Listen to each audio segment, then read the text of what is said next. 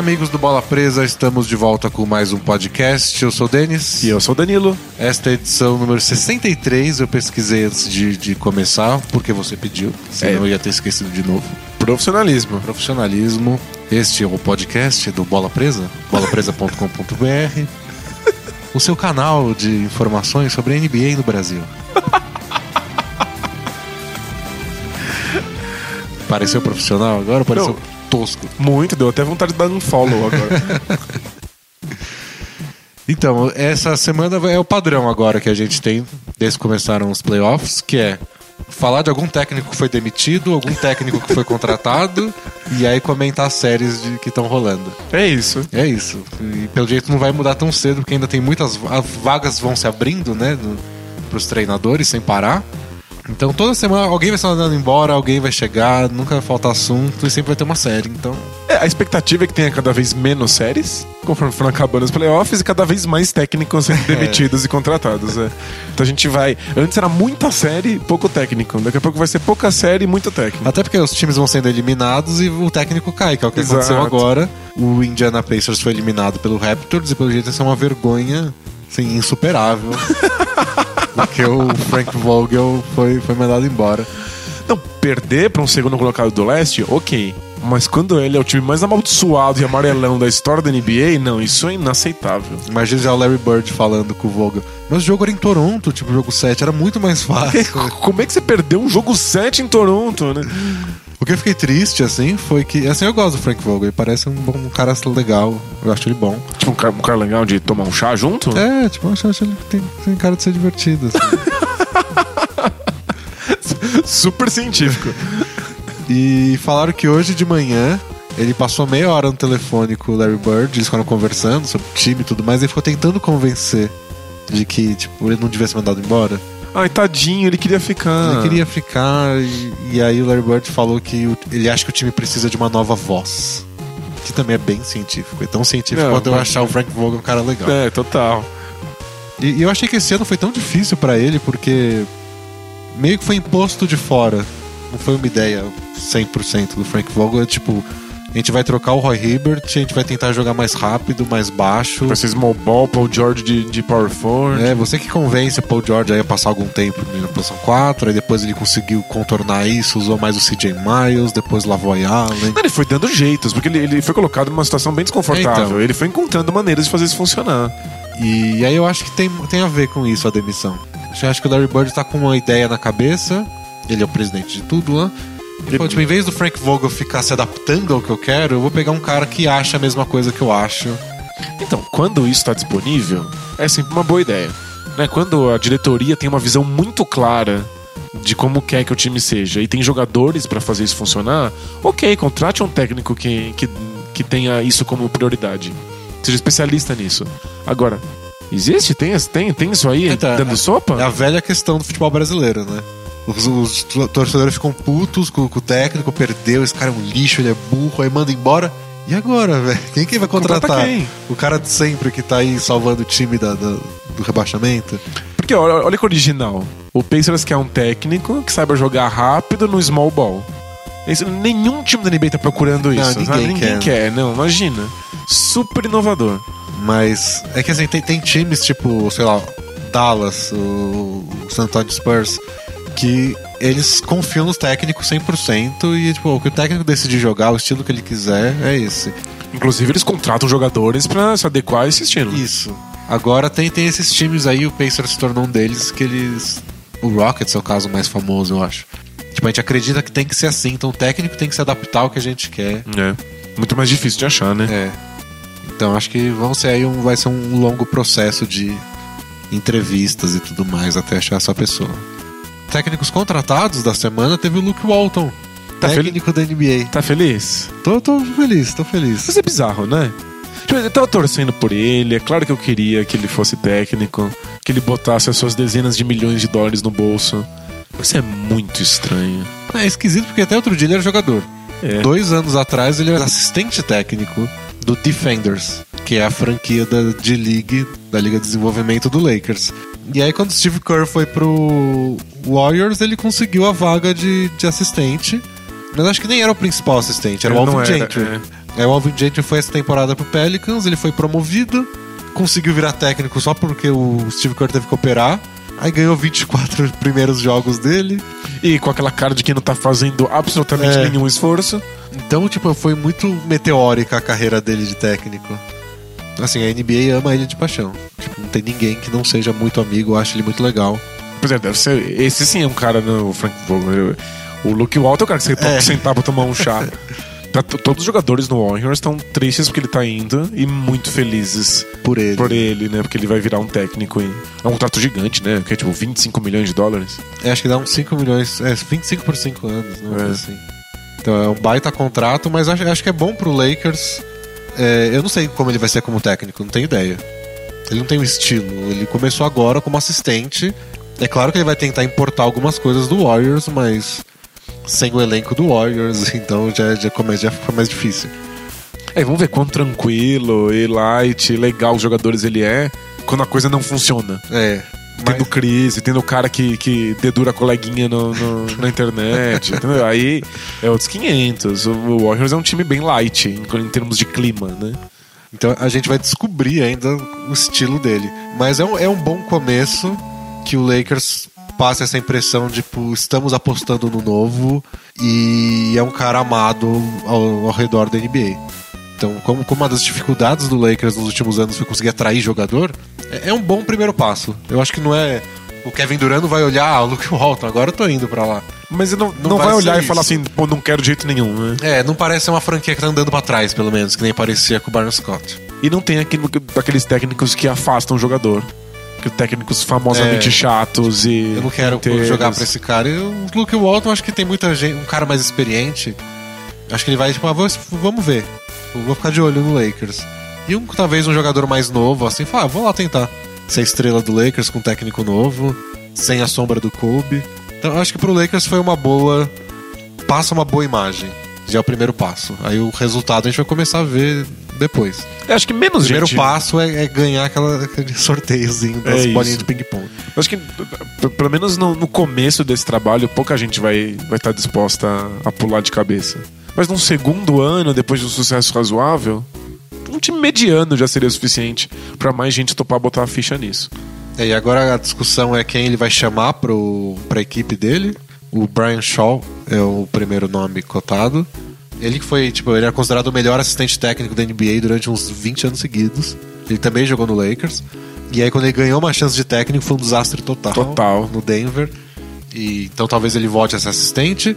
E aí talvez ele roube umas pessoas do Warriors. Acho que essa é a preocupação maior do Warriors. Ele conhece a galera de lá, tudo mais. São amigos dele, uma oportunidade nova. É em Los Angeles, O Lakers deve pagar muita grana pra Ah. tirar o pessoal de lá também. com certeza. Mas legal, eles estão pelo menos conseguindo um núcleo que tá bastante ligado à franquia. É, então, pro Lakers isso é importante. Eles não queriam que a- o time fosse comandado por alguém que não tivesse nenhuma relação com, com a família Lakers. por mais trouxa que isso soe, eles se importam com isso por lá. Não, é mó legal, mas aí quando você fala em voz alta, você percebe quão ridículo é, assim. É, a que- a questão do Tom Thibodeau era mais ou menos isso. O Thibodeau queria poder. Tipo, ele, ele discordava e brigava com todo mundo na diretoria do Bulls quando ele tava lá. Você falou, na próxima vez que eu for treinar, já que eu consegui moral eu posso exigir algumas coisas, eu quero ter tomar decisões. E aí o Lakers pensou, puta, a gente vai entregar tudo na mão de um cara que fez a carreira dele, sei lá, no, no Knicks e no Celtics. nunca jogou aqui, nunca teve, nunca treinou aqui, nunca teve nada em Los Angeles. Eu não sei porquê, mas é o tipo de coisa que eu imagino no futebol brasileiro, sabe? Sem não na dúvida, NBA. sem dúvida. Mas o Lakers tem dessa de franquia old school, familiar e tudo mais. Aí a Ginny Buster, meu pai faria isso. Esqui- Esquisito, né? Parece que é uma padaria, não parece que é um time de basquete. Porque na prática você pensa, o técnico é bom pra caralho? É, então. Então pronto, lá, né? É isso que importa. né? Mas eles se sentem mais confortáveis com um cara que é o Luke Walton, que chegou novinho no Lakers e fez quase a carreira inteira lá. Depois que ele foi pro Cavs e tudo mais. A narrativa é bonitinha, mas século XXI, né, É. galera? Não, mas de pelo menos, da última vez que eles fizeram isso foi pra contratar o Byron Scott. Agora eles fizeram isso, mas com um nome que parece um pouco mais promissor. Vamos ver, sei lá. É é meio impossível comentar de técnicos que. É que não foi tão absurdo contratar o Byron Scott, né? Ele é, ele é bem melhor do que a merda que ele fez agora. É. Aliás, você viu ele. Ele deu uma entrevista para aquele The Jump da ESPN. E ele comentou que não é que ele não sabe lidar com os moleque novinho. Tipo, ele foi técnico do Chris Paul novato, do Kyrie Irving novato, os É. dois eram ótimos. Mas, é, tipo, a culpa é do D'Angelo Russell, não é dele. É isso que ele quis dizer. Entendi. Tem novatos e novatas, É. né? E disse que ele foi pego de surpresa com a demissão. Aí o pessoal, como assim? Tipo, tava em todo lugar. Todo mundo sabia, E aí né? ele falou, não, eu conversei com eles quando eu, quando eu cheguei no time, falou, vai ser uma reconstrução demorada, difícil, e deram, vai demorar tipo uns três anos, aí deram uns três anos de contrato pra ele, então ele achou que iam dar esse terceiro ano. Não rolou. Ainda bem que não rolou, É, mas. não, não tinha clima, não tinha resultado, não tinha nenhum sinal de evolução, sabe? Não, mínima. né? Mínima. É bizarro, né? Parece que os- o cara tá tão envolvido no, no, no- no trabalho que não percebe, né? É. Acho que não tem noção do que, tá, do que tá acontecendo. Deve ser difícil mesmo. Quanto mais envolvido, menos noção geral da coisa você tem. E pro seu Rockets, Mike D'Antoni é um nome discutido aí. Sam Cassell também, Ken Então, que- Smith. É que do volta e meia eu ando na rua e as pessoas me tacam tijolos gritando: Você gosta do Antônio? Tipo, é difícil, né? Nesse, Você, nesse odeia a momento. defesa, né? Você odeia a defesa, né? Você é contra a defesa, é isso? Então quer dizer que, que você, quer pegar a defesa e levar ela pra casa, não? Seu, seu comunista. né? Nesse momento de posições políticas acirradas, tipo, você não pode falar que você gosta do Antônio. Mas eu gosto demais dele, já faz um tempo que eu tô torcendo pra que ele volte pra NBA. Porque finalmente a NBA tá pronta pra ele. Tipo, ele abriu uma série de portas pra aquilo que a gente tá vendo acontecer agora.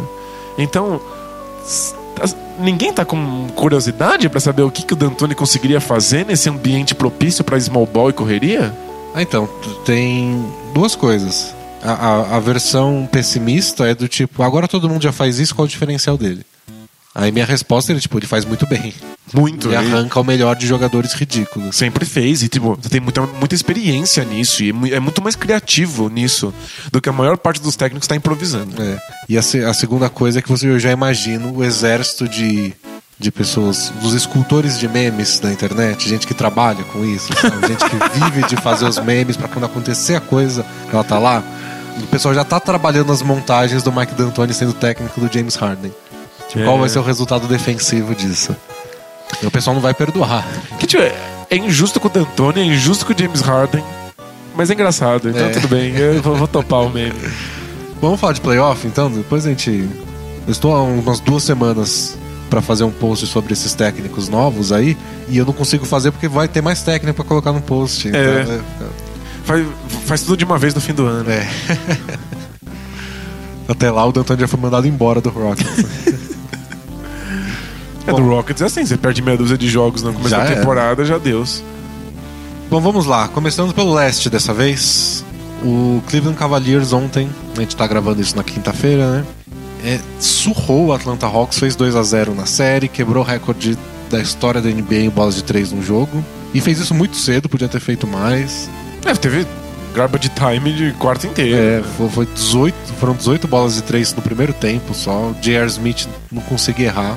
Ele tentava, ele esperava a marcação chegar, pulava pra trás, e- mas não, não errava. Não, tem jogos que são essas surras e a gente fica impressionado. É impressionante. Olha como o time tá executando bem. Olha como a movimentação é impecável. Olha como a defesa do outro time tá, tá caindo pelo- pe- pelos cantos, assim, não consegue fazer nada. Essa vitória do Cavs não foi um desses casos. Foi só engraçado demais. foi muito engraçado, não fazia nenhum sentido. Por que aquelas bolas estavam caindo? É, e, a, e a NBA agora tem aquelas estatísticas de arremessos contestados, né? Porque eles têm a- aquelas câmeras que é, Medem calor, né? né, medem o movimento dos jogadores e tudo mais, então eles têm a, a- distância de cada é, adversário quando o cara tá arremessando. E dos, eles chutaram 22 bolas de 3 com marcação, contestadas. E acertaram mais da metade. E acertaram 11, foi, foi exatamente metade, 11 de 22. Não Muito possível. louco. Se você acertar 50% de bolas de 3 num jogo, em geral, com arremessos contestados ou não, já é muito espetacular. Dificilmente você vai perder. Agora 50% nos difíceis. No- nos fáceis, então. Nos fáceis eles atropelaram. Nossa, não... eu, eu não consegui tirar nenhuma lição, tipo, tática desse jogo. Mas não, não tem nenhuma. É que Ele acabou, no começo do segundo quarto já não tinha mais jogo. a única lição que, que, que a gente tem é que o Cavs é um time em que eventualmente pode dar tudo certo. É. Tudo certo. Num nível de, de você sentar na, na calçada e dar risada. Tipo, o Jerry Smith acertou bolas que qualquer um ficaria corado de ter tentado. Tipo, não, você não pode tentar uma bola dessa. Aliás, eu, eu tava pensando um pouco nisso. De como o Stephen Curry aumentou a nossa. o nosso grau de tolerância para arremesso ruim. Né, o fato de que ele acerta os arremessos muito difíceis, de distâncias muito absurdas, com marcação em cima, fez com que a gente, a gente não fique tão indignado essa- com, com essas bolas. Mas É uma, quando- é uma das preocupações que o pessoal tem do Curry estar estragando o basquete, entre aspas. É, mas eu, eu acho importante a gente ter um nível de tolerância maior, porque algumas pessoas realmente podem ter aproveitamentos bons disso. E eu tô sempre pronto pra, pra malhar o Jerry Smith. hein? Tipo, é um, é um dos Assim, meus hobbies É favoritos. né? gostoso, é É fácil. gostoso, é tipo chutar cachorro morto. É. Mas é isso, ele tentou arremessos ridículos, absurdos, jogando pra trás, com um drible por trás das costas. E a bola entrou. Então, ótimo. Eu, eu me senti ligeiramente mais tolerante por causa do Curry, aceitei os arremessos de Jerry Smith e morri de rir. Uma, uma coisa irônica até é que várias dessas bolas o Kyle Korver tava marcando o J.R. Smith. E no podcast que o Kyle Korver gravou com o J.J. Redick, que os dois selecionam os quatro arremessadores mais subestimados da história, que não recebem moral como grandes arremessadores, o Korver colocou o J.R. Smith. Que fofo. Ele falou: o pessoal não, não leva a sério ele como um shooter, mas ele tenta uns arremessos muito difíceis e todos parecem que vão entrar. E aí, com ele, com ele na cara dele, realmente entraram todos. e ontem o LeBron tava comentando depois do jogo, na entrevista, e ele falou que o único cara que tem, arre- tipo, luz verde para chutar quando quiser no, no Cavs é o J.R. Smith. Liberaram. É, Tipo, é, esse é você. Vai ser, vai ser você, É. do jeitinho que você é. E aí o LeBron falou, deve, deve ser legal, né, poder arremessar umas 13, 14 bolas de 3 por jogo. Tipo, como se ele, o LeBron, não tivesse autorização pra fazer isso e o Jerry Smith tem. Então, mas curioso, o LeBron meteu quatro bolas de três. As quatro foram arremessos livres. Um deles foi um pull-up. Mas foi um pull-up livre. Ainda tipo, ele arremessou bolas inteligentes de três pontos. O Jerry Smith arremessou bolas Não, foram- estúpidas. E mesmo o Kyle Irving arremessou algumas bolas livres é, de, de passes bem dados. E aí esquentou. Ah, não, depois que ele esquenta, depois, Depois que ele ganha confiança, ele perde a noção. Não, aí arremessou bola da zona morta, pulando pra trás com a mão na cara. Tipo, é, foi só engraçado. Mas é impressionante saber que o Kevs pode fazer isso. Assim, num dia maravilhoso, deu tudo certo, o Kevs faz isso aí, ganha de qualquer um. Você imagina esse time não ganhando numa noite Não, dessas? jamais. É, tipo, é impossível. E a estatística mais legal da semana, o... A ESPN soltou essa que o LeBron arremessando de 3, quando ele cai no chão depois de arremessar com, com um pé só, que é geralmente quando ele dá o fade away, que ele arremessa de 3 caindo pra trás, Aham. mesmo que não tenha marcação na cara dele. Sim, ele... coisa de tique de jogador, É, né? quando ele faz isso, dá- dá esse tipo de arremesso caindo meio pra trás e cai com o pé só no chão, ele tem 19% de aproveitamento de 3. Que merda! Quando ele arremessa caindo um pouquinho pra frente, com os dois pés, 40%. E aposto que ele nem percebe. Não, com certeza não. Mas talvez se ele saiba disso, é que, bom, talvez se ele saiba disso, ele fique autoconsciente. Ele fique pensando com que pé eu tô indo agora e aí Ele erre tudo. É com, com um ou É. dois. Mas legal saber, talvez um jogador inteligente usaria isso a seu favor. É porque é estranho, porque um assunto dessa semana foi como a média de arremessos de três pontos do LeBron estão caindo nos últimos quatro anos, de pouquinho em pouquinho. E esse tá horrível. Ele tá até arremessando bem menos de três. né? Ele só, ele só arremessou nesse jogo mesmo, que era a porque festa dos três pontos. eu, né? Porque tipo, você tinha que arremessar, uma questão moral, e porque ele ficou completamente livre seis vezes, deu seis arremessos no jogo. Mas até pra eles, mas enquanto o resto do time estiver acertando, ele tá feliz distribuindo passes. É. E o Hawks não tem chance, né? Não, nenhuma. Absolutamente Não, nenhuma zero. chance.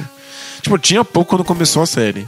Depois de um jogo desses, em que você vê o que o, que o Kevs pode fazer que não dá tudo certo, como é que o Hawks entra em quadra achando que tem chance, né? Tipo, agora já é, já é burocracia só. Eu tava achando que ia ser mais pro 4x1, assim, agora eu já tô considerando uma varrida. São acho que 10 derrotas seguidas do Hawks pro Cavs. Foram as quatro no playoff do ano passado, todas na temporada regular, mas essas duas, Nossa, que, que, que absurdo. tipo, confiança lá embaixo. E é, Eles não têm pra, ninguém pra marcar o LeBron. Ninguém. Não, ninguém. Zero. Não tem, não tem como. E o fato de você não conseguir marcar o LeBron faz com que você não consiga marcar mais ninguém, porque o LeBron encontra os passes para as outras pessoas. E aí a- a- o perímetro fica essa festa que a gente viu. É, tipo, não, não é questão de parar o LeBron no mano a mano, é só questão de você não precisar ficar movimentando o time inteiro pra isso. Exato. Porque, tipo, se o Kent Bazemore tá na frente dele, ele é muito baixinho. Aí o LeBron vira de costas, usa força, e de repente já tá dentro do garrafão. Aí alguém vai ter que se mexer, alguém vai ter que ir lá cobrir, tentar dar o toco, atrapalhar. E o LeBron tem visão pra colocar a bola na mão de É, ele vai distribuindo livre. os passes e pronto, já era. 25 bolas de três aí. Não tem jeito. E o Kevs, bizarramente, a gente não deu nada. E talvez ele seja uma das grandes histórias da temporada. Tipo, é. É o Técnico mandado embora depois de passar vergonha, Pô. perdendo duas vezes pro, pro Warriors. E entra técnico interino e parece que, que não, não dá nada, parece que não tem, não tem entrosamento, parece que as grandes estrelas não estão funcionando juntas, um puta time entediado, Boato ninguém se esforça. O LeBron não gosta do Kyrie Irving e o LeBron fica mandando indiretas via Twitter pra, pra ninguém sabe quem. E o Kevin Love parece que não, não, não engata e não mete as bolas de três dele de jeito nenhum. E tá aí, vai chegar na final do leste com duas varridas. Não, eles, eles não parecem agora ter nenhum problema de relacionamento, É, nada. quando tudo dá certo. Você bate recorde. É, a questão do, a principal do Cavs que eu tenho assim, de, de insegurança é como eles vão lidar quando der merda. É que talvez só dê na final. A gente não sabe. Mas é isso, todo mundo é amiguinho, todo mundo tá confiante, todo mundo passa a bola pro lado quando tá ganhando. Mas tipo, eles perdem o jogo em casa, estão perdendo a série de 2 a 1 um, e o É. outro jogo é decisivo. Não parece um time, não tem um histórico sólido assim É, pra- então, pra, não- segurar não é esse tipo que de eles- coisa. Não é que eu aposto que eles aí vão entregar a paçoca.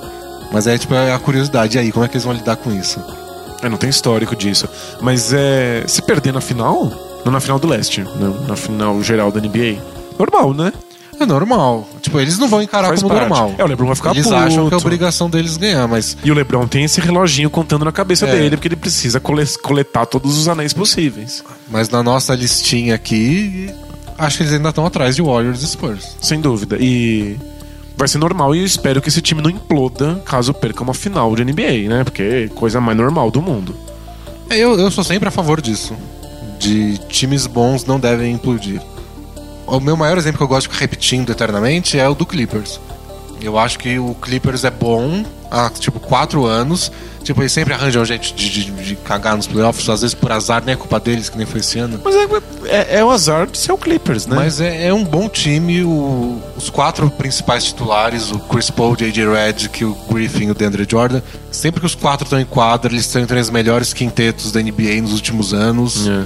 Tipo, falta encaixar melhor o banco, falta talvez achar esse último titular. Precisam de um pouco mais de sorte, precisam de mais regularidade na temporada Precisa de um técnico, pronto, falei. para talvez conseguir mando de quadra contra nesses adversários mais difíceis. Tem mudanças a se fazer, mas se eles trocam, tipo, Blake Griffin, aí a coisa dá um pouquinho de mérito e fala, puta, a gente precisa de uma estrela, né, pra colocar do lado do Chris Paul. é, vocês tinham, e aí trocaram, sabe? Eu acho que você monta times pra estar tá sempre brigando. E aí depois pra E ganhar ou certo, não, é. é, é Não, os é detalhes, o gol é detalhe. Tá bem óbvio, tipo, o gol detalhe. Depois de, de ver o, o Kevs quebrar o recorde de bola de três pontos, tá bem óbvio que esse é um time pra competir pra sempre, assim. Se vai vencer na final, aí já é mais difícil. Mas muito louco. E, tipo, a gente falou tanto de, de Warriors que quase não teve tempo pra falar de Spurs. E aí teve menos tempo ainda pra É. falar de Cavs. Mas olha que história fantástica, deu tudo errado. E eles estão passeando no leste. Eu acho que a grande coisa que ninguém leva tão. Não é levar a sério, é não dá tanta importância pro Cavs, é que mesmo nos piores momentos da temporada, aí você parava e pensava, mas e aí, quem, quem vai derrubar o Cavs no leste? E não tinha nenhum nome. Não. É, a gente cogitou o Raptors por um tempo, mas é que antes de saber que. Ah, mas mesmo assim, é tipo, o Raptors vai dar trabalho. Não era nem Claro, tanto. não, claro. é. O Raptors é um time melhor. Tipo, mesmo quando, sabe, o David Blatt foi mandado embora e o time parecia se odiar, tipo, mas eles vão pra final da NBA. Eles vão lá. É isso, eles vão é. ser envergonhados por alguém lá, mas vão. É. Acho que isso que, que faz o, o Cavs não ser tão comentado. E na outra série do leste, é a que a gente vai ficar atrasado, né? Porque vai ter jogo daqui a pouco do Miami Heat contra o Toronto Raptors. Miami ganhou o primeiro jogo em Toronto. Você teve que escolher um jogo pra ficar atrasado, foi esse. É, tem jogo todo dia, a gente escolheu esse. Deixa eu colocar numa situação desagradável. Todo mundo vai ouvir sabendo da resposta. Raptors tem capacidade mental pra, pra ganhar esse jogo 2. Tem, dá pra, dá pra ganhar o jogo. Você apostaria nisso? Você colocaria 5 reais nisso? Eu não, eu não colocaria 15 centavos no Raptors nunca mais pra nada, pra absolutamente nada. Tipo, o Raptors está envolvido, eu torço contra. Quer dizer, aposto, Aposto contra. contra. É. Torcedor da Modó. É, eu, eu, eu torço caso tenha dinheiro envolvido, óbvio, porque aí eu. Mas não, dá, dá, dá muita pena. Tipo, eu, eu- obviamente, não acho que o Raptors merece, depois de tanta torontice, né, depois de se atrapalhar tanto em tantos jogos, adorei o verbo que você inventou. É, não merece chegar longe. Tipo, chega. Tá aí na semifinal, tem que ser eliminado. Mas pode ser eliminado, por favor, pelo menos ganhando seus dois primeiros jogos em casa. É, né? Sabe, só pra deixar a torcida feliz. Depois perde os outros e pronto. Ou, ou que seja eliminado com outro time jogando bem, sabe? Porque o Miami quis entregar demais o último jogo. Eles cagaram Não, três laterais. tipo, o Alden, um cara experiente, bom passador, não sei o quê. Eles entregaram três laterais Não, foi- nos últimos minutos da do, do tempo normal e da prorrogação. Foi fascinante. né? Foi uma tipo, das coisas mais horrivelmente mal feitas que já viu no quadro de basquete. Foi, foi. Tipo, por- pra todos os lados. O, o Hit foi.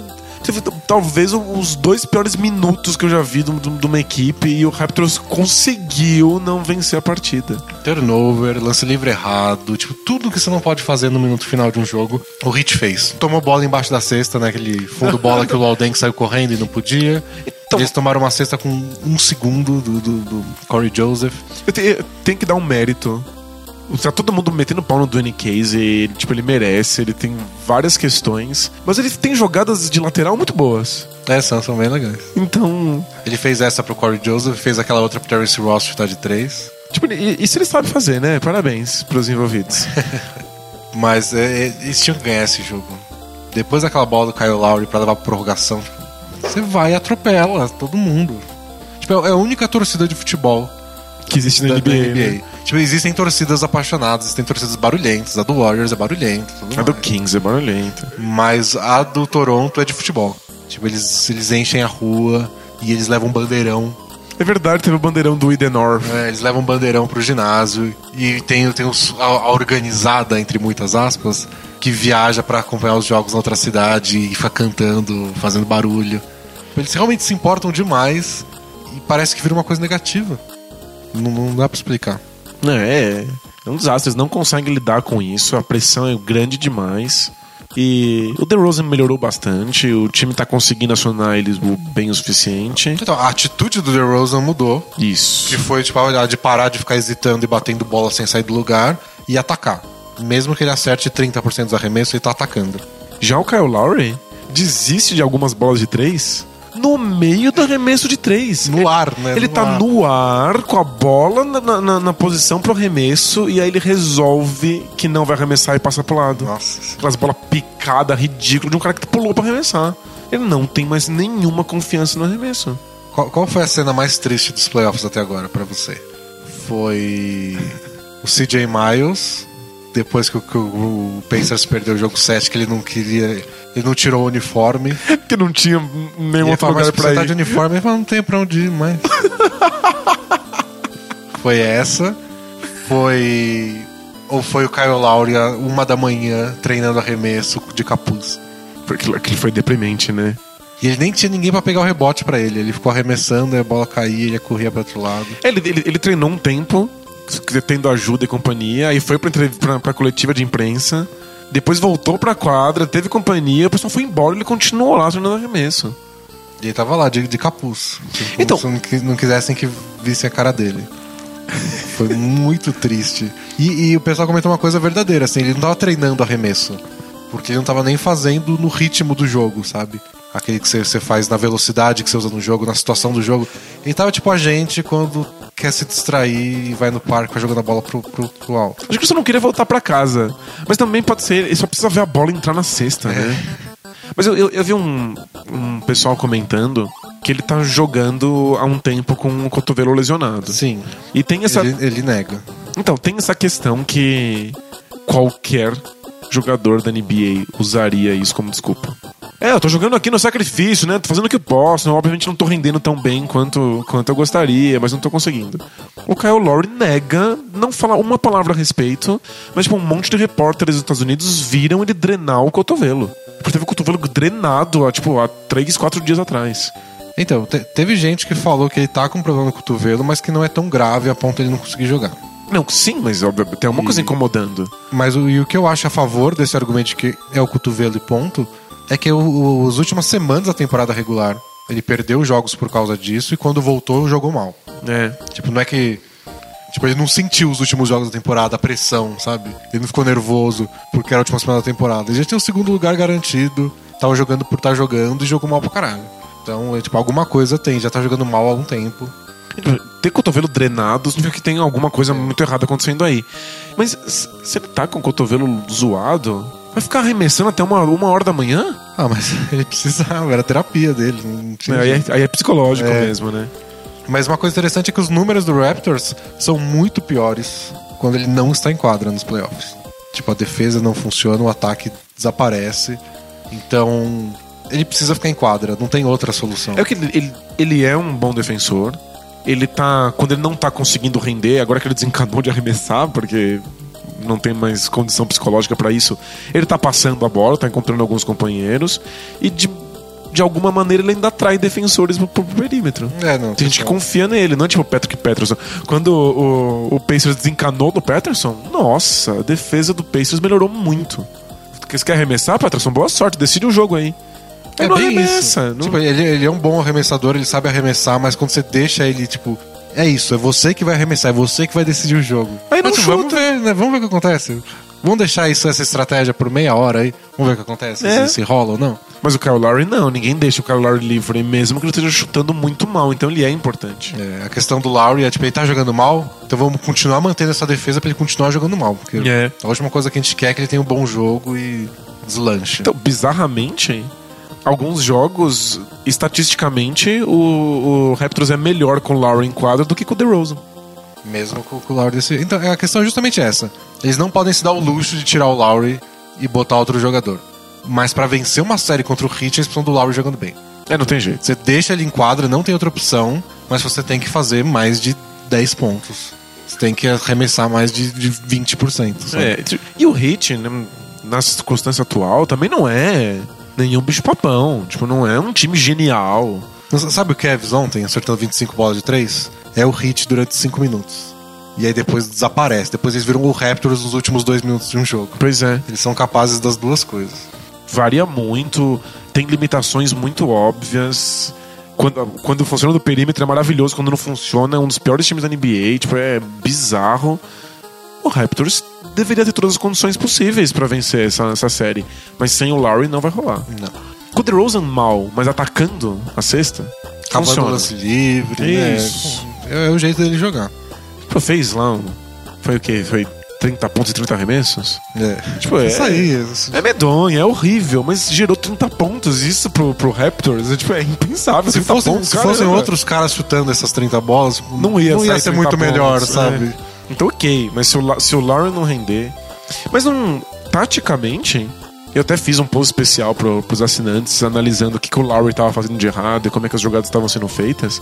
E a- eu analisei um pouco o, Kyle- o, No DeRozan. DeRozan, né? Então eu analisei como o DeRozan, as jogadas que ele tava fazendo, as decisões que ele tava tomando de errado, mas o Kyle Lowry, não, o Kyle Lowry tá fazendo exatamente as mesmas jogadas da temporada regular. Tá arremessando as mesmas bolas, tipo, não tem muito o que, o que fazer. Você tem que acertar. né? Ele Só tem que acertar. E, às vezes o Popovich, quando ele dá aquelas respostas curtas e grossas, ele tem razão. Tipo, ah, por, quê? por que o seu time abriu 30 pontos agora nesse terceiro quarto? E os arremessos entraram. Às vezes é isso. É que é, é o. A, a, a- tem falando de outra série dos playoffs. Mas é tipo, o primeiro quarto do jogo que o Spurs perdeu, pra mim o Spurs fez tudo certo. Só errou todos os arremessos. Mas então. Fez. Aí depois de ter errado todos os arremessos do primeiro quarto, aí ficou loucão. Aí começou a correr e entrou na, na- na- armadilha do Thunder e aí É, errou. porque aí quando você começa a errar, você, por instinto, você quer fazer uma coisa diferente. É. Mas no primeiro quarto foi impecável, o Spurs fez tudo certo, só não fez ponto. E uma coisa que o Steven Adams estava falando da marcação sobre o Lamarcus Aldridge. Foi tipo, ah, não dá pra parar e tirar ele do jogo. Então a gente colocou, tipo, a gente quer que ele dê esse tipo de arremesso. E ele tá dando esse tipo de arremesso, mas estão entrando todos. é. Então, tipo, a estratégia é essa que a gente pode fazer. Só pra terminar a série do Hit do Raptors, é uma coisa que a gente esperou o ano inteiro pra acontecer, e que só aconteceu agora, o Goran Dragic jogou dois bons jogos seguidos. É verdade. O jogo 7 e o jogo 1, fez mais de 20 pontos nos dois, atacou a sexta, apareceu mais o Dragic da, dos bons tempos. Mas é porque o, o ritmo mudou um pouco, o ritmo de jogo. E embora isso comprometa o Wade um pouquinho, o Wade não acompanha mais contra-ataque e quando a bola tá na mão do Dragic correndo, o Wade não tem muita utilidade, porque supostamente se um armador tá correndo desesperado em direção à cesta, o outro só é útil no perímetro, que é onde o Wade não consegue render. Mas o Hit deu carta branca pro Dragic correr em contra-ataque e em rebote longo. E o Wade é útil depois, quando a jogada quebra ou quando é. o ritmo tem que ficar mais lento porque tá acabando o jogo. E aí o Wade vai lá e joga de costas pra cesta. E na época do LeBron, o Wade jogava muito bem, se movimentando sem a bola em direção ao garrafão. É, cortando por pela é. linha de fundo. Mas isso funcionava muito melhor num time que não tinha pivô propriamente dito e tinha o Chris Bosh lá longe, atraindo o pivô adversário para fora da cesta. Que é o motivo pelo qual o Hassan Whiteside não foi titular na é. maior parte da temporada. Agora, como o Dragic, quando ele tá atacando a cesta, jogando como mais agressivamente, ele tá tentando buscar o Whiteside num, num pick and roll. É. Então tá meio congestionado o garrafão. Porque é o jeito que você joga contra o Hit. Você congestiona o garrafão, desafia eles a arremessar, porque tipo, é a parte mais inconstante deles. E aí você fica sem espaço pro Wade fazer esses cortes em direção à cesta. Por isso que é difícil encaixar Dragic e Wade ao mesmo tempo. É, o Wade tá bem fora da zona de conforto dele. E, e outra coisa que deu certo, quando o Wade começou a assumir o jogo no fim, o Dragic acertou os arremessos, quando ele foi lá meio que relegado a... É um arremessador. É, ele acertou, já faz toda a diferença do mundo. E é isso, agora com o Dragic correndo, o hit é realmente muito melhor. É, mas é tipo uma coisa que eles estão se desafiando a temporada inteira e às vezes não, não dá certo durante o jogo, que a gente falou. É um quarto perfeito, um quarto de, de merda e eles vão levando assim. Eu, esse hit é, é, um pouco improviso.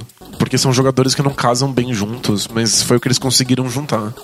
Foi porque o medo desse hit era ficar um time sem talento, sem jogadores bons o suficiente para levar eles para um título. Eles conseguiram o Dragic, então vamos que vamos. Conseguiram o Ração Whiteside. Opa, segura esse cara. Agora, eles casam juntos? Nem a pau. Mas vamos ver. É, tipo, ninguém tá na sua melhor versão, mas é. todos são bons, né? Então vamos, vamos eles... lá. E todos eles são inteligentes, então eles dão um jeito de fazer isso acontecer. É que às vezes não é o ideal. E o David Thorpe da ESPN falou uma coisa legal também. Que eles têm uma coisinha, um tiquinho de Warriors quando eles jogam com Dragic, Wade, Joe Johnson e Lol Deng, que são quatro jogadores capazes de criar qualquer coisa no drible, mesmo que seja se uma jogada quebra e cai na mão do Laudeng, ah, é, claro. ele é capaz de dar um drible pro lado, puxar um pick and roll e dar um remesso. Fazer um step back. É, o Joe Johnson sobra no mano a mano com um cara que não é tão, tão ágil assim, ele consegue criar alguma coisa. Então eles conseguem deixar ao mesmo tempo quatro jogadores que numa jogada que não fique perfeitinha, eles podem criar um arremesso. E é isso, para mim, é o que o Raptors faz de pior. O Raptors não consegue finalizar a jogada que quebrou. Ah, não. Quando, quando a jogada quebra, só resta uma coisa. É jogar no, no DeRozan e pedir pra ele trombar no garrafão. E, e, e é incrível, coitado. O Kyle Lowry tá tendo um péssimo aproveitamento de três pontos. Horrível. Mas um monte de jogadas que quebram voltam a bola pro Kyle Lowry, faltando 3, 4 segundos no cronômetro. Aí ele tem que chutar uma bola Ele tem tosca. que chutar uma bola tosca e só vai piorando a média, vai piorando o psicológico do cara.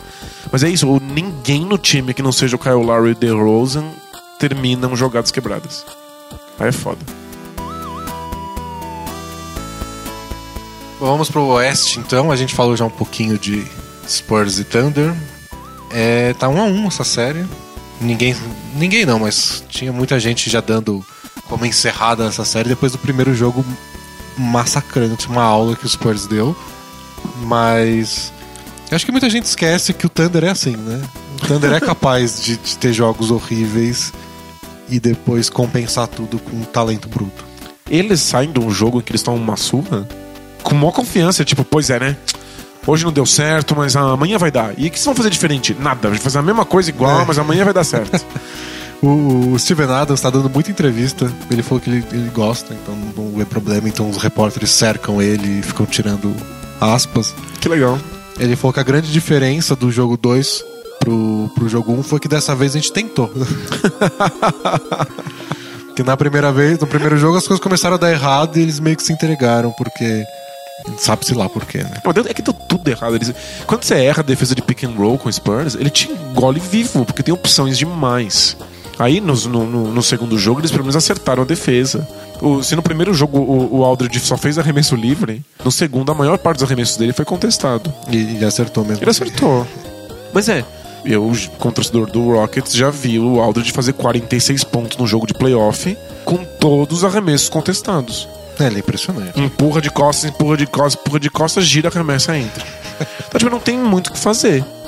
A, a, a possibilidade que você teria pro Aldridge nessa circunstância é dobrar. Só que ele Contra faz. Spurs é fatal. Dobrar contra o Spurs é fatal e o Aldridge tem a noção de que quando ele vai ser dobrado, quando ele começa a ser dobrado, ele começa a iniciar as jogadas dele muito mais longe da cesta. E aí o, o, O cara que vai dobrar tem que sair de mó tem que sair de. longe. Não, porque em geral você, você dobra com o cara que tá no lado oposto da bola, lá na outra zona morta. Nossa, se for tirar o cara dali pra chegar no perímetro do outro lado, o Spurs já rodou essa bola, já deu um arremesso de três livres pro Danny Green. Não, não, não vai rolar. É, se o Aldridge quiser acertar todos os arremessos, vai acertar. Tipo, o, o Thunder não tem outra opção a não ser torcer. É, você bota o Ibaka nele e torce. É isso. No Ou máximo eles trocam, bota o Steven o Steve Adams, é. é, que fez uma marcação bem mais decente do que o Ibaka. O Ibaka foi engolido vivo, né? É, coitado. Eu até prefiro o Ibaka é, mais na cobertura. É, ele é bem no melhor. mano a mano. Aliás, o Ibaka perguntaram disso pra gente no, no podcast passado. E o Ibaka acabou comentando sobre isso, porque os tocos dele diminuíram e tudo mais. E ele falou que ele tá saindo mais e deixando mais o Steven Adams na cobertura. E que é uma adaptação para um jogador novo que chegou e ele acha que tá ótimo assim.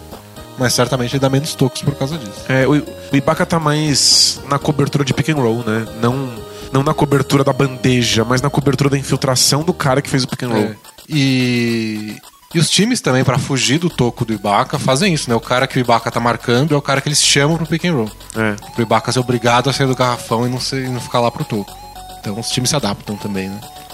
Mas eu acho que essa série Spurs e Thunder é uma daquelas que mando de quadra não vai fazer muita diferença no sentido de. Não acho que o Spurs vai ter tanta dificuldade assim de fazer o jogo deles em Oklahoma. O Thunder já ganhou um jogo em San Antonio. É, o Thunder tem confiança. Ou desmonta em qualquer lugar, em qualquer É. circunstância. Eles entregam a paçoca em qualquer lugar. Mas, sei lá, pra mim o Spurs ainda é muito favorito. É muito superior, não tem jeito. É que a gente não pode tirar o Thunder da jogada porque às vezes só dá certo. Eles têm jogadores muito talentosos e ficou bem claro que quando o Westbrook ataca a cesta sem parar, se o Spurs cai no, erro de acelerar o jogo, tipo, não tem como parar o Westbrook. Ele é imparável. É, não dá. Contra-ataque, ele tem um espaço pra vir no embalo da defesa e conseguir finalizar, ou ele faz a cesta, ou a defesa teve que se quebrar inteira pra conseguir contestar o arremesso e o rebote ofensivo tá lá de graça. É. Vira uma Kobe assist pro Steve É, Adams. igual pro Ennis Cantor, que, é, que é- a profissão dele é pegar lixo e transformar em cesta. Exato. Então é de- o Thunder tem total condição de vencer as partidas dessa série. Basta que dê tudo certo e que o Spurs erre. Tipo, se o Spurs fizer direitinho, não perde. Também acho que não. Eu acho que tem que ter muita coisa dar certo pro, pro Thunder. E dar quatro vezes contra o Spurs. é- não, não me, apesar da vitória ter sido boa, assim, tipo, o time jogou bem pra valer numa situação adversa, não me convenceu no sentido de. Ah, eles descobriram como jogar contra o Spurs. Tipo, eles vão explorar esse ponto fraco. É- é- isso seria assumir que o Thunder muda de um jogo pro outro. É. E não muda. Tipo, é, uma vez eu fui num, num- num dentista que falou que se dentistas dependessem de mim, eles não teriam emprego. Porque, tipo, eu nunca tive uma cara na vida, tipo, ele não tem muito o que fazer. E é. Se o- os blogs de basquete dependessem do Thunder, a gente não teria emprego também. Eu não tenho o que analisar nesse time. Eles Ele fazem a faz mesma sempre coisa. igual. E o, eles têm tipo aquelas quatro, cinco jogadas que eles usam toda hora. Vão usar sempre, algumas vezes dá certo, outras não. Os times vão defender do mesmo jeito, às vezes vai dar certo, às vezes não. É. E é isso. Nossa, um jogo que o Thunder errou o tempo inteiro da defesa de pick and roll. Olha, no outro não errou. Que ajuste eles fizeram? Nenhum. Nenhum, eles só acertaram agora. Acho que É. eu gostei da análise do Steven Adams. Tipo, dessa vez a gente tentou. Tipo, é uma diferença, né? isso mudou de um jogo pro outro, né? Nossa, que bizarro esse time. E, o, o pior é que o time é bom. Não, é bom pro caralho. tipo, é fantástico. Em outras circunstâncias, poderia ser campeão da NBA. É, num, num ano sem aberrações, esse teve mais de uma aberração, ele seria muito favorito. né? Que é um time que não se adapta em nada, tipo, que impõe, impõe o seu estilo num nível da, da cabeçudice, assim. Aí pra gente finalizar a série que falta é o Blazers que finalizou sua série contra o Clippers, foi enfrentar o Warriors e tomou duas porradas na cabeça. E, e claro, ainda sem Curry, o Curry não vai jogar o jogo 3. Deve voltar pro 4, talvez. Não precisa, né? É, então, o que, o que eu fico assim do Curry voltar ou não é tipo, ah, espera perder um jogo, aí se perder volta. Mas ao mesmo tempo, você quer que o primeiro jogo dele de volta pra testar o joelho, entre aspas, seja numa final de conferência contra o Spurs? É, Não é melhor fazer um joguinho antes só pra, tipo, errar todos os arremessos que tem que errar? Fico nessa dúvida. Mas o que o Curry disse é que, sim, quando ele estiver pronto, ele volta. Não importa contra Não quem importa seja. o placar, não importa com quem seja, não importa a situação da série. É, ótimo. É uma questão médica. Eu tô pronto pra jogar, eu jogo. É, parece uma boa abordagem. É. Mas o pessoal que cobre o Warriors tá falando que eles estão adorando, assim, a chance de mostrar pro mundo como eles são bons sem o Curry. É, é muito louco. Que, tipo, eles adoram o Curry. O Curry é, tipo, é o All-Star menos egocêntrico da NBA. Super de, de boa, né? Mas eles estão gostando dessa chance. Tipo, ah, a gente não é só o Curry. Olha como a gente pode destruir com todo mundo mesmo sem ele. Não, e, e é a chance da gente ver o trabalho do, do, do Steve Kerr. Porque dá pra ver qual é a movimentação do Curry sendo feita por outros jogadores que não são Curry. Então, tipo, dá pra ver perfeitamente a rotação. Ou como eles Tática. conseguem tirar. é, Tipo, e não é que eles trocaram o Curry pra um jogador que faz mais ou menos a mesma coisa, mas sem qualidade igual. Não, o Sean Livingston é o oposto do Curry. Total. Tipo, tudo que você tem de qualidades do Curry, você não tem no Sean Livingston e o oposto. Mas é, o os corta-luz que o, que o Curry faz pro Clay Thompson, quem faz é o Shaw Livingston. Mas os arremessos que o Curry faz depois do corta-luz, quem faz é o Clay Thompson. É. E aí, o- os passes que o Curry dá da cabeça do garrafão, quem tá fazendo é o Draymond Green. Então, tipo, tá tudo ali, mas cada um tem que estar fazendo um pedaço e é muito louco de ver. Nossa, é impressionante. Esse time é muito fantástico. E, embora o placar da- dos dois primeiros jogos tenha sido razoavelmente apertado e o Blazers esteve na frente do, do placar muitas vezes, nenhum deles foi realmente perigoso, né? Tipo, Ah, eu, eu achei esse último quando o Warriors pareceu frustrado. Eu fiz agora, essa é a hora que o Curry no que fazia uns. No final do. No terceiro quarto? terceiro quarto do jogo 2. É. Quando o Lillard pegou fogo e eles abriram 9 pontos, 12, acho que chegou. E o Clay Thompson começou a reclamar, tomou falta técnica. Foi tipo, é essa hora que o Curry faz duas bolas de três seguidas em, em 30 segundos. E eles estão no jogo. A diferença cai pra 4 pontos, sei lá. E fala, tem tempo, a gente é muito melhor. Eu falei, nossa, quem vai fazer isso? E aí calhou que foram, sei lá, quatro pontos seguidos do, do exílio em ponte aérea do Draymond Green, sabe? pronto. O time arranja. Falta, é, não é, falta arma nesse time. O time arranja ponto onde, até onde não tem. É o mais impressionante do Warriors é como eles conseguem se adaptar ao que o adversário tá fazendo, e isso é um mérito do elenco, de, de versatilidade do elenco e do Steve Kerr de ler o que tá acontecendo no jogo. Mas o elenco é muito versátil, né? Eles se adaptam a qualquer coisa que o adversário tá fazendo no meio do jogo e conseguem a virada. É. Tipo, tipo aconteceu na final da NBA do ano passado, que eles meio que descobriram no jogo 3 como é que eles tinham que atacar o Cavs. Mas não deu a virada daquela vez, que foi quando eles botaram o David Lee. É. Geralmente dá pra fazer a virada, esse é o ponto. Tipo, eles sacam, tipo, ah, é isso. Tipo, a gente tá tomando pau porque o Lillard tá, tá, tá, tá arremessando muito rápido e o Bogut não consegue cobrir. Fala, beleza, vamos botar o Exílio. Acabou. É, no, no primeiro jogo foi. Então, a gente tá com o placar apertado, mas parece que a chave tá ali em defender o garrafão, garantir o rebote pra forçar o contra-ataque. Bota o Varejão, mas o Varejão não jogou nos playoffs ainda. Foda-se, põe o Varejão. O Varejão entra, é versátil, ele garantiu a defesa, garantiu os rebotes, deu os bons passes e pronto, o time abriu.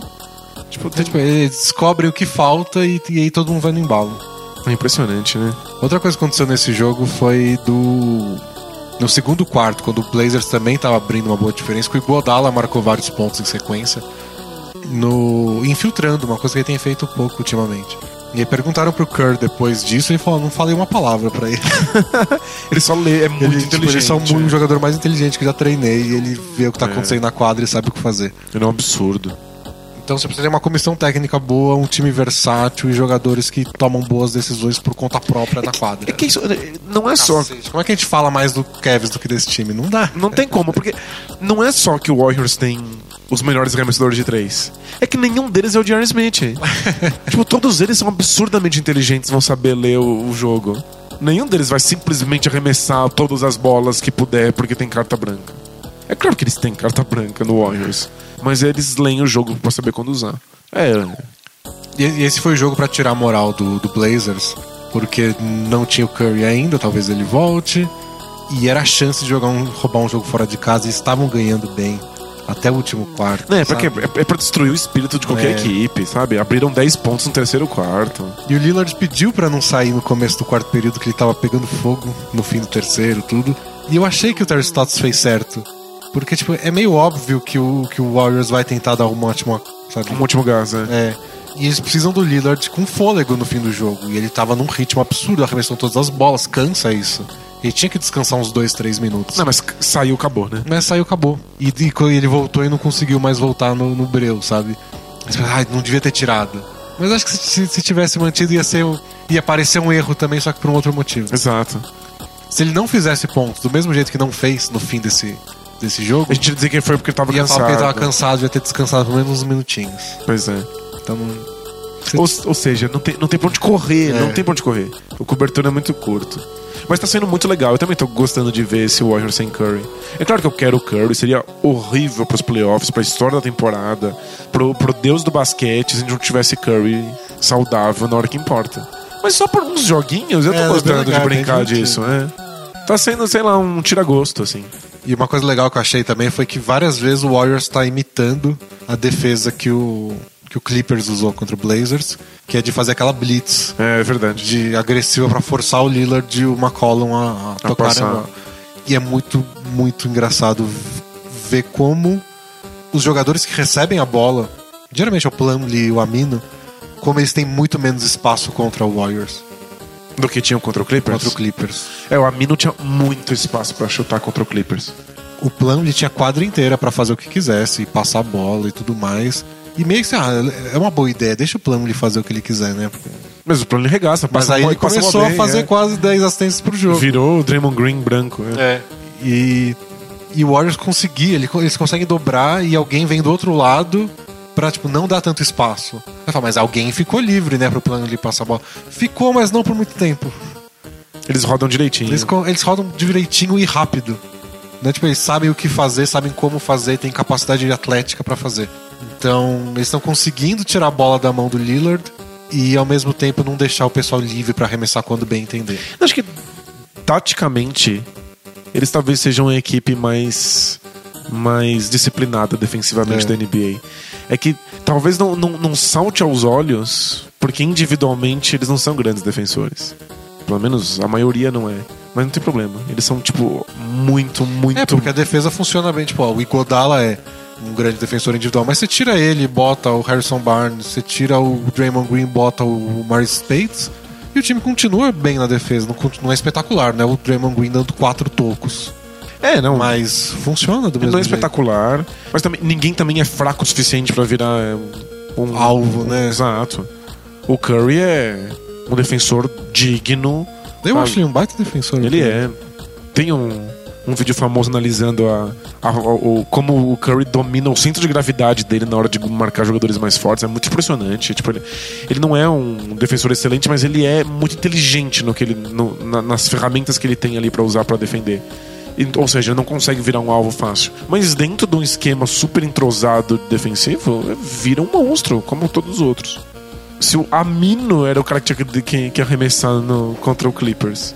E agora nem ele consegue arremessar contra o Warriors, o que você vai fazer? É, não tem jeito. Quem teve mais espaço, acho que nesse último jogo, foi o Maurice Harkless. Mas é o Harkless, ele não, não consegue fazer tanto estrago assim. Mas.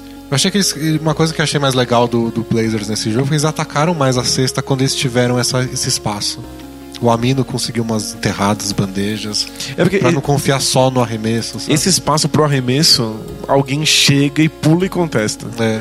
Mas quando você se coloca em movimento é mais difícil. É mais se você ataca filtrar. a cesta, alguém vai ter que reagir de novo, vai você dar mais um passe. Dá mais chance do Warriors, vamos ver se eles erram uma rotaçãozinha. É, o problema é que o- é o Draymond Green ali, né? Tipo, ele é o melhor da NBA em se colocar na frente É. de quem tá filtrando. Mas deu, deu certo durante um tempo, até no sentido da bola voltar pro Lillard. Lillard solta a bola, toca pra Mino. A Mino ataca a cesta, alguém faz a rotação, ele toca de novo pra alguém, aí volta pro Lillard. Tem que ser muito esperto e passar bem rápido, eventualmente sobra algum arremesso, né? E aí quando o Lillard pegou fogo, foi meio que contra-ataque, não dá tempo da dobra chegar e arremessar. E aí o Warriors mexeu as pecinhas e falou, agora tem jogadores rápidos o bastante para que você não tenha esse espaço. Acabou o jogo. É isso. 28 a 8 nos últimos 9 minutos e tchau. Fica muito difícil, né? É possível que o Blazers, em alguma noite muito boa, ganhe uma partida. Mas se for varrido, surpresa nenhuma. É. Bom, é isso. Encerramos as quatro séries. É isso. E conseguimos elegantemente esquivar o máximo de, de comentários futuros sobre Hit Raptors. É, pra não falar muita bobagem. Exato. Esse Hit Raptors que está. Hit 1, Raptors 1. Vamos pro Both Things Play Hard? Vamos, vamos lá. Toca a vinheta aí, Pikachu. Both teams play hard, my man. I'm not gonna answer that. That's just silly. We're not even talking about the game, the actual game. We're talking about practice. Both teams play hard. This should be what? Bro, what are you talking about, man? Both teams play hard. Bro, I'm out, man. God bless and good night. É, temos várias perguntas. Eu prometi, né, a pergunta do Nicolas Miau, mas eu não tive tempo de editar os 47 parágrafos para ficar de uma forma apresentável. Eu tô pensando em compartilhar o PDF para o pessoal poder ler antes da aula, sabe? Tem, tem que pedir permissão pra ele, ver se ele deixa a gente, a gente divulgar o PDF. Você dá o tempo, você dá o texto para os alunos para eles lerem, chegarem preparados na aula. Sim. E aí ninguém lê. Mas você fez sua parte. então- Mas ó, em nossa defesa, tá muito difícil dar conta de playoff. É, tá, Né, tá tipo, bem é- corrido. É muito post, é muito jogo, tá, tá difícil. Aliás, gostaria de, de um, de, um, um feedback dos nossos leitores e assinantes sobre esses posts do resumo da rodada, que eu acho que é, é o que eu queria ler. Eu tô fazendo o blog que eu queria lugar todo dia com resumão, com comentários e os melhores jogadas e vídeos e tudo mais. Então comentem aí. É que geralmente os comentários ficam mais no sentido do- dos jogos, né? É, você comenta alguma coisa do jogo, alguma Comente, coisa da ah, tática. o Lebron tá né? amarelando, sabe? É. Mas queria saber se o formato está agradando. Primeira pergunta é do Jesus Vaz. Essa é, essa é uma das da semana passada que, que, eu, que eu resgatei para essa, porque semana passada tinha muitas perguntas. Ele quer saber se o triângulo ofensivo é o sistema mais superestimado da história do basquete. Seria superestimada a palavra mais superestimada da história? E o, o argumento dele é que, baseado no fato de que ninguém além dos times do Phil Jackson realmente teve sucesso dentro desse sistema. E que tendo Kobe ou Jordan no, no, no time, qualquer sistema teria feito sucesso. E que outro argumento é que quando o sistema de jogo faz sucesso em qualquer esporte, ele é copiado pelos adversários. Até a posse de bola do Guardiola, ele diz aqui. Com, com relativo sucesso em outros times. E que a exceção seria esse triângulo ofensivo. É que o triângulo foi muito copiado por outros times. É que não na maneira pura, assim, não exatamente como ele é. É, eles usam elementos do maneiras de movimentar os jogadores. É que o Phil Jackson gosta, tipo, vocês só se movimentam desse jeito eternamente, não importa a situação de jogo. É, o triângulo somado com outros, outros estilos ou pedaços do triângulo tem tudo quanto é time da NBA. E eu acho muito. Porra. Ah, ele só ganhou essas 11 vezes. Nunca mais ganhou. Você ganha 11 vezes e precisa provar com outros times que precisa. Porra. Ele ganhou no começo dos anos 90, no fim dos anos 90, no começo dos anos 2000 e no fim dos anos 2000. Durante 20 anos ele conseguiu 11 títulos com o mesmo esquema tático. Meio que o Mas é esquema superestimado? Porra. Ah, tipo, tinha o Kobe e o Jordan? Tinha, mas e os outros sistemas? Tinha o Duncan. Tinha o Hakim Olajuwon. É. Todos os campeões precisam de alguém assim. Então, pô... Eu sei que é difícil de implementar, beleza. Não é todo mundo que abraça logo de cara. E uns times. Os times tontos tentam, tentam usar o triângulo. Time cheio de novato, o Wolves, com um monte de gente que não sabe jogar basquete, vai, vai botar o triângulo. Então, tem- e tem isso também do triângulo ser muito comentado. Então, você. o Wolves tenta implementar o, o triângulo e dá errado. É, porque é o triângulo. E algum outro sistema deu certo no Wolves? É verdade. A gente nem sabe o nome dos outros Os sistemas. outros, então, os outros não tem nome. Os outros é tipo uma variação de ti- tipos de jogada que o técnico usa. Mas esse tem um nome, tem um batismo, tem um cara que pensou ele, tem uma filosofia por trás. É. Então ele fica meio visado, mas pô, quantos times deram errado essa temporada com, com todos os esquemas táticos que eles tentaram por aí? E o, o Warriors tem vários elementos do triângulo, né? Tem, tem um monte. É, pergunta agora do Felipe, de Blumenau, Santa Catarina. Legal morar em Blumenau, Felipe? É, eu queria saber também. Tô, tô namoricando cidades de Santa Catarina no, no, no Google, mas pra- quando eu aposentar. E é sobre a aposentadoria dele. Não é sobre a aposentadoria, mas ele fala. Ele fala que a aposentadoria do Kobe Bryant, o recorde de vitórias do Warriors e o início dos playoffs foram as manchetes de todos os veículos especializados em basquete na semana que passou, porque essa é uma pergunta também Antiga. anterior. Aqui, ó, mas nenhuma delas é tão importante como a que passou despercebida. A aposentadoria de Barry Anderson, o homem por trás da máscara de Benny the Bull há 12 anos. É. O que será de nós sem a alma do melhor mascote da NBA? Ele é disparado o mascote mais legal da NBA. Disparadíssimo, ele é muito engraçado. Ele é muito engraçado, ele é fantástico, ele dança um absurdo. É difícil substituir mesmo. Eu, Né? eu colocaria o Barry Anderson, não sabia que esse era o nome dele. Eu sabia que o, eu fiquei sabendo que essa notícia aí que o Benny DeBu ia aposentar o cara por trás. Mas merecia um bannerzinho lá no ginásio do Bulls. Jordan Pippen e E o Barry Anderson. Barry Anderson. É, o cara substitui o, o Barry Anderson e é, e é simplesmente isso? De repente o Benny Bull dança diferente. É, é isso. É, de repente Mas não que faz ele- mais as, as mesmas piadas. Acho que ele tenta incorporar o- a, a personalidade do personagem, né? O cara tem que ser meio ator. Tem tipo um estudo de personagem, É, assim. eu imagino que sim. Se, se os Estados Unidos é um país sério, já que eu não posso falar se o Brasil é um país sério nesse caso, é assim que tem que funcionar. Eu lembro de ver uma, uma matéria um tempo atrás sobre uma universidade de, de mascotes no Japão. Aí eu vi isso. Foi, foi muito legal. Tem cursos e o pessoal vai lá e se veste, tem como agir. Tem que descobrir o seu mascote interior. assim. Não sei, eu, Isso é muito bom. eu torço pro Benny the Bull continuar sendo tão legal, mesmo contra o cara encarnando ele. Eu espero que o cara, o, o, o Barry Anderson, seja um consultor pra ele, né? Um, um treinador de, de mascotes. É, assim. um cara que chega depois do jogo e fala: "Ó, Acho que você vacilou, você devia ter dançado diferente. Ana- análise do replay. É, assim, o né? bolo que você jogou na cara do torcedor adversário não, ficou legal dessa vez. Apareceu agressivo. Ele é, tão, ele é tão bom, ele é tão engraçado que ele merecia esse, essa profissão. Nossa, muito bom. Podia trazer, né? Que a NBA e o NBB não tem de trazer jogador pra cá e técnico pra cá e, e árbitro. Podia trazer ele pra ensinar os mascotes daqui. Tem mascote aqui? Alguns times têm. São legais? Não, não muito. Eles não fazem muita coisa, sabe? É que a gente acostumou mal, né? É. O Benny the Bull é genial. E aliás, a gente tem que falar do- dos grandes momentos dos mascotes da temporada, que foi o mascote do Raptors, que vestiu a camisa roxa e a mochilinha igual o torcedor do Hornets e foi provocar o Dwayne Wade. E Isso foi sensacional. É por, é por isso que, por momentos assim, que os mascotes existem. Pra mostrar que eles estão antenados e tirar sarro do que tá no momento. Eu já imagino o cara que faz o mascote do, do, do Raptor assistindo o jogo do Hit contra o Hornets. Cara, tá aí, né? Tá aí a ideia. A próxima pergunta é do Alisson, da, da nossa, do nosso seriado, A Vida Amorosa de Alisson, lembra? Melhor Ele, seriado. ele é professor de inglês que já pegou aluna, diretora, não sei, todo mundo. e dessa vez é o capítulo é o capítulo da secretária. É o affair novo dele.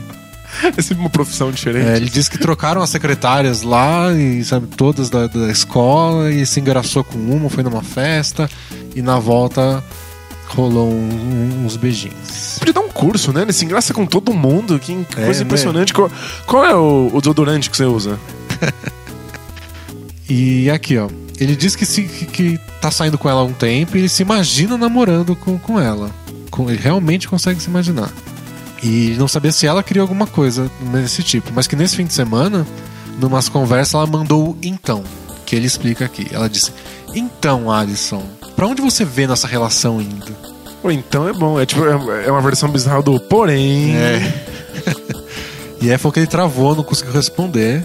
E aí ele acabou dizendo que tava legal do jeito que tá e não queria apressar e tudo mais. Ele tem maior pavor, né? De, de, É. de relacionamento sério. Também ele se engraça com todo mundo, né? Vai perder a essência da vida dele. né? Vai, vai, vai perder a, a coluna no, no Both Teams Play Hard. E aí foi o que ela só deixou claro, ela entendeu, mas ela deixou claro que ela não quer ser enrolada ou tratada como alguma qualquer. não sei se vocês estão na mesma página, né? É, né? Aí diz que agora vem o problema, porque a gente ele tá cogitando namorar. Mas que agora vem o problema, ela é mais velha do que eu. Ele tem 22 anos e ela tem 27. Eu não vejo tanta diferença assim, não. Eu também não. Mas talvez até menos paciência pra ficar trocando uns beijinhos, né? Aí quer saber como agir na situação. É que os argumentos da minha mãe foram bem válidos. É o Bofness Hard da É. mãe do Alisson. Ele diz aqui. Ah, que eu, eu- eu pulei um pedacinho. Mas aqui, ó. Fui conversar com minha mãe e minha tia, que são minhas conselheiras amorosas favoritas depois de vocês. e ambas disseram pra eu sair fora, que namorar mulher mais velha não dá certo e que elas podem provar isso por relacionamentos que elas tiveram que não deram certo pro cara ser mais novo. Mas por quê? Por que, que a mulher mais velha não dá certo? Qual é o argumento? É, a- o argumento da mãe dele é que as mulheres amadurecem antes. E que depois de certa idade elas criam um relacionamento que possa terminar em casamento e tal. Nossa, não. Muito, muito estereótipo. Talvez nos anos 20. E que ela também não vai ter pique pras coisas que ele tem, tipo festa. E ele falou que isso é verdade, que ele tem pique pra festa e que a menina não, não tá afim. Acho que dep- mano, Eu acho que isso não depende. tem a ver com a idade. É, depende da pessoa. Ixi, tem umas quarentonas que, que quer festa o dia inteiro. E o que, que a gente acha que o relacionamento pode dar certo mesmo com a diferença de idade? Ou que a chance de fracasso é grande de eu partir pra outra? Manda a rela aí, por favor. Acho que idade tem nada a ver com isso aí, não, né? Ah, já tem chance de ter fracasso? Tem, todos têm. Todos os relacionamentos têm isso. Se você for não tentar um relacionamento porque tem chance de fracasso, você não tenta nenhum. Acho que a diferença de idade também.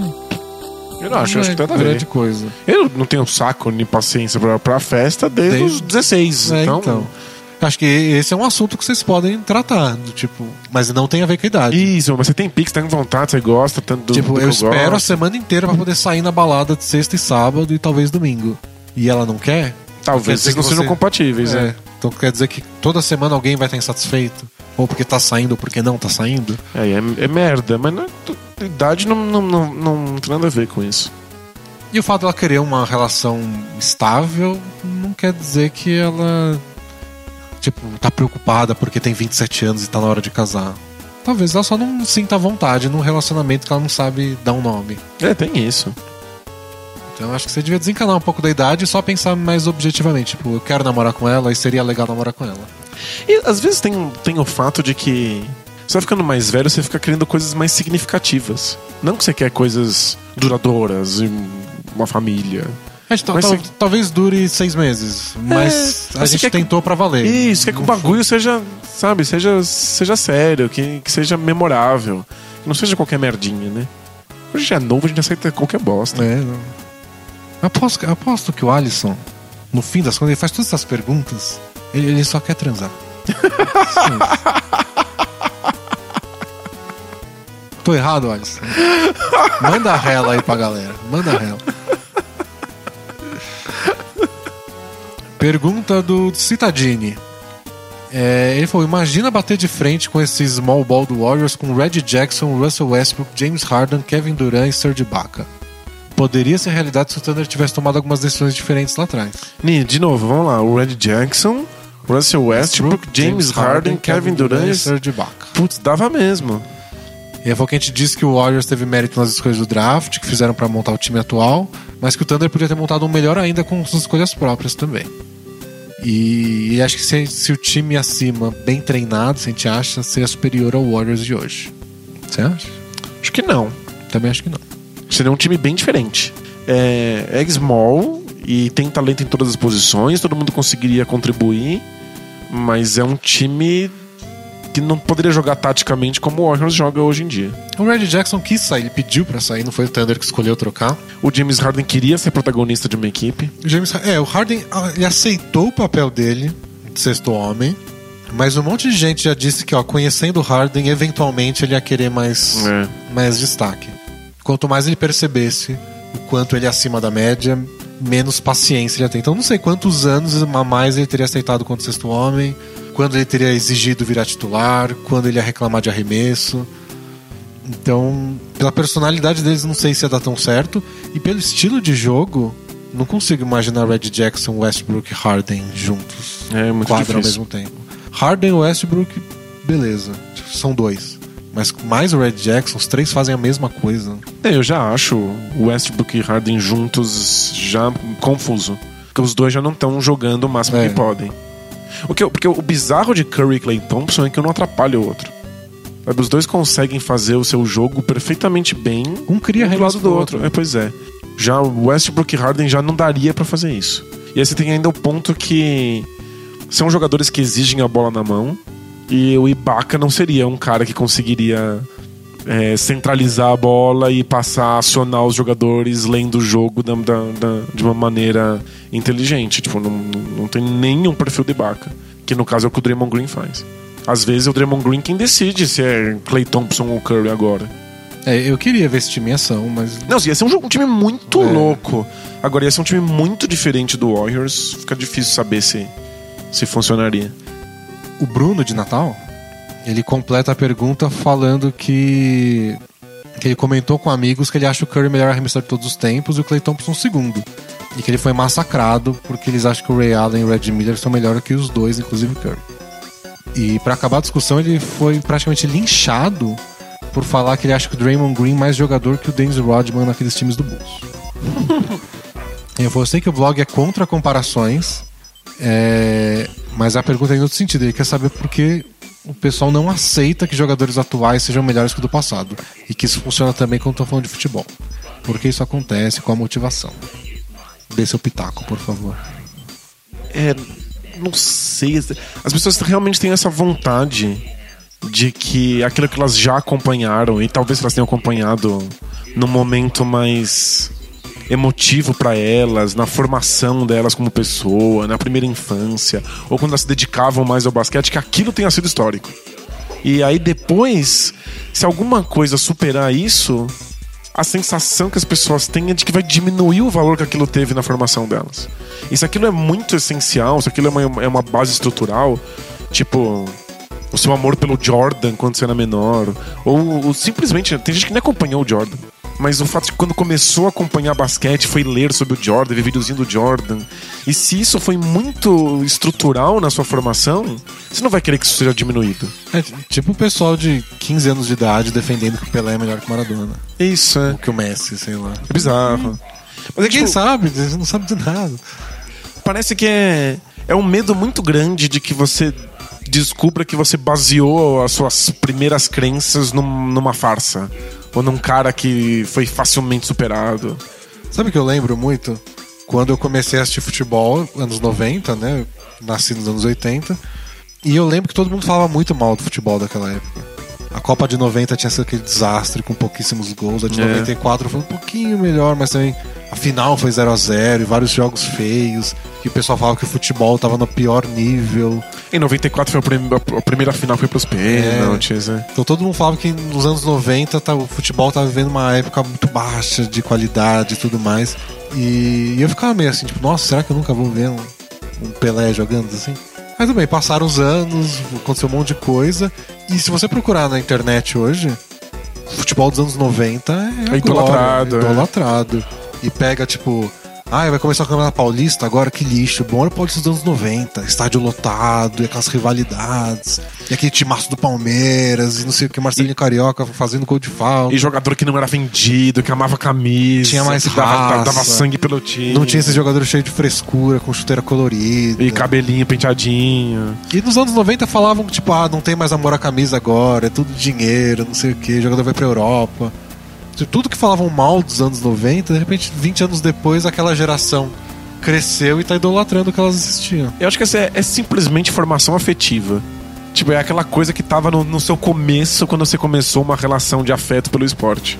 Aí você cresce e você não quer que isso seja superado. E, e a memória afetiva nossa também vai buscar. Se você fala Dennis Rodman um, pra um- pra um- pra um torcedor X dos anos 90, ele vai lembrar do melhor jogo, da melhor temporada do Rodman. Ah, com certeza.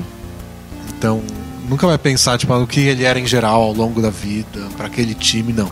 Ele vai lembrar daquele grande jogo de playoff dele marcando Cal Malone. Pronto. Jamais que o Draymond Green ia marcar o Cal Malone. Difícil. Sobre o, o Curry e o Clay Thompson serem os melhores arremessadores de três de todos os tempos, o ponto é que a gente nunca viu dois arremessadores arremessarem nesse volume, nessa quantidade de bolas e É. converterem essa quantidade de bolas. Então, é porque, obviamente, as- condições da NBA mudaram atualmente. Pra saber em que, em que nível eles, eles estariam comparados com o Ray Allen e o Red Miller, a gente teria que ver o Ray Allen e o Red Miller arremessando tanta bola assim numa temporada. Os números que eles conseguiram e a porcentagem que eles conseguiram foi em bolas muito mais limitadas. Isso envolve defesas mais concentradas e também arremessos mais selecionados. Eles não tinham liberdade pra chutar tanto, não- nem pensavam em chutar tanto. Não, Não era aceitável. então muito difícil. Mas pelo volume de bolas e pela porcentagem que tem, não é nenhum absurdo colocar Curry e Clay Thompson ali no topo junto com qualquer outro arremessador. Aí sobre bolas de três eu coloquei no resumo de hoje. É... De quinta-feira, né? Pra quem vocês estiverem ouvindo na sexta. O Cavs conseguiu no primeiro tempo do jogo contra o Hawks mais bolas de três feitas do que o Lakers campeão de 82 na temporada inteira. Somando temporada Somando regular e playoff. temporada regular e playoff. Foram 15 bolas de três no ano inteiro. e, o, e o Cavs meteu 18 num tempo de um jogo. Será que a NBA mudou? Nossa senhora. Fica difícil comparar, né? Não tem jeito. E queria mandar um abraço aqui pro Gustavo Vermelinger, que ele mandou uma pergunta quase igual. Falando sobre quem acompanha basquete nos anos 90, que desdenho quem não acompanhou e tudo mais. Aí, ajunta a nossa resposta aí. É verdade. Aliás, expondo a gente assim no momento, desculpa aí, eu vou expor nós dois. Quando a gente começou o blog, a gente teve certo receio de dizer nossa idade, porque a gente sabia que o pessoal ia desdenhar, porque a gente não tinha acompanhado o basquete de alguma data específica. É, exatamente. Ah, vocês não viram basquete dos anos 80, ou vocês não viram basquete dos anos 90, ou vocês não viram tal jogador. E que aí todas as nossas opiniões sobre qualquer outra coisa seria diminuída por causa disso. Então a gente achou melhor ficar com a nossa idade flutuando num limbo, assim. e aí a gente poderia opinar livremente. É, e o pessoal julgaria a gente pelo que eles estão lendo, não porque Exato. eles acham que. Deu certo, ninguém nunca apontou dedos pra, pra, pra mim e falou, mas você não acompanhou o Will Chamberlain? É. Ou se apontou, não escreveu pra gente, só apontou pro computador mesmo. É, a pode gente ser. não ficou sabendo. Ficou lá gritando pras nuvens e eu não fiquei sabendo. Pergunta do Jefferson Cavalcante. E aí, dupla D&D, beleza? Beleza. Beleza, mano. Sou leitor assíduo desde os tempos do blog em 2008. Espero ansiosamente todos os podcasts, então, por favor, responda a minha pergunta. Sou torcedor do Suns, então deveria estar pensando na reconstrução do meu time. Porém, às vezes fico sem, sem o que fazer no trabalho e me peguei pensando no Brooklyn Nets. o, lar, o lar de toda a criatividade do mundo é fiquei sem ter o que fazer no meu trabalho e aí. E tava sem nada pra fazer mesmo, porque imagina que ele tinha pensado em outras coisas antes, né? Não, com certeza. Não foi tipo, ah, fiquei um segundo sem fazer nada no trabalho. Pensei no Brooklyn Nets. Não, acho que teve umas seis horas sem fazer nada no trabalho. Passou por todas as franquias e chegou no Nets. Vocês não acham que passou da hora desse projeto de time implodir e arriscar em jogadores jovens que são até considerados busts?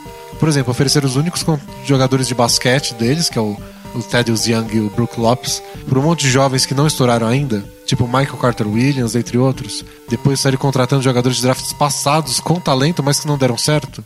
Tipo Jimmer Fredette, Anthony Bennett, Kendall Marshall, Tim Hardaway Jr., Thomas Robinson e etc. Que legal, ele, ele- tá sugerindo que o, que o Nets tenha o pior time da história da NBA. É, seria muito divertido, eu pagaria pra ver esse time. Essa é a melhor chance deles voltarem a ter um time bom até 2065, concordam? Eu não concordo. Nossa, esse time é muito ruim. Assim, como eles não têm escolha de draft até 2065 e não vão ter muito espaço pro cap, vão ter algum pra contratar jogadores, mas não vão atrair ninguém de, de peso, eu acho que eles devem tentar jogadores que estão sem emprego, na D-League, encostados por aí. Agora, eu não vejo por que dar preferência pro cara que não deu certo e só foi uma escolha alta no draft.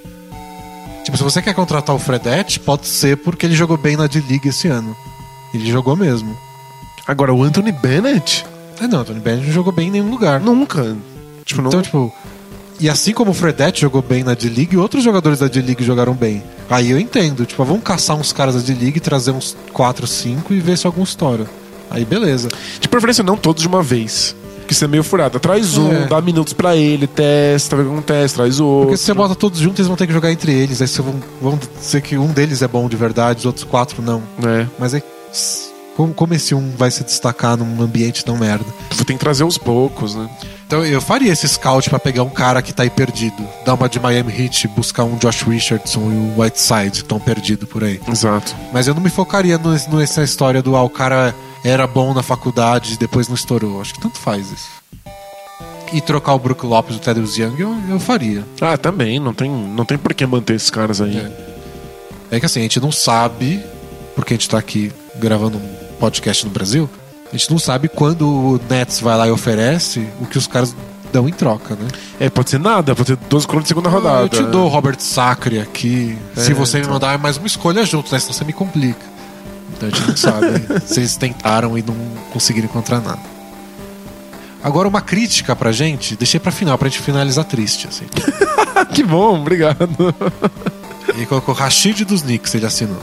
E aqui, ó, adoro o formato novo do blog. Sou assinante e leitor. Ele é leitor desde 2009, é assinante. Legal.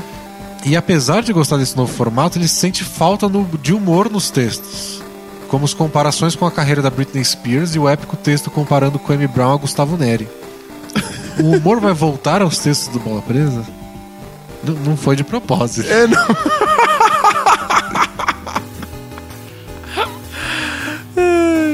Eu acho que no começo do blog existia uma preocupação muito grande em ser engraçado. Tipo, não, não sei você, mas eu me esforçava pra caramba. Às É, vezes eu, pa- às vezes eu parava um parágrafo e ficava pensando qual piada eu conseguia encaixar ali pra fazer uma comparação que, que, que gere uma risadinha. Aos poucos foi ficando mais natural. A gente começava a colocar essas piadas onde cabia. Agora já não é mais a preocupação de jeito nenhum. Mas eu não acho que a gente escreve um É. texto chato e, e- e- Sério. e sério. Também acho que não. Tipo, a gente tenta ser bem-humorado, mas tipo, não é a nossa principal preocupação mais. Talvez a gente tenha ficado mais amargo só, sabe? A vida faz isso com a gente. É porque a gente já passou dos 27 anos, a gente não tem É. mais pegada pra balada. Ah, já vi muita coisa nessa vida. É uma desgraça. Não dá pra fazer pegadinha com qualquer coisa, não. Fazer piadinha depois de tudo que eu vi. É, depois de ver esse Lakers jogar, 82 jogos, vão fazer piada. Não dá pra desver É. esse, esse time.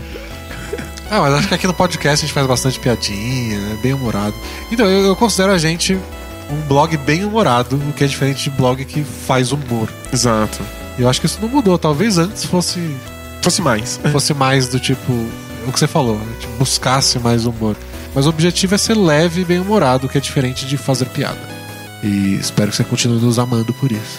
E que desde 2009, acho que a gente mudou bastante, né? Nosso texto evoluiu, a gente ganhou estilos diferentes de escrita. É. É natural que, que a gente mude. Talvez a gente continue mudando.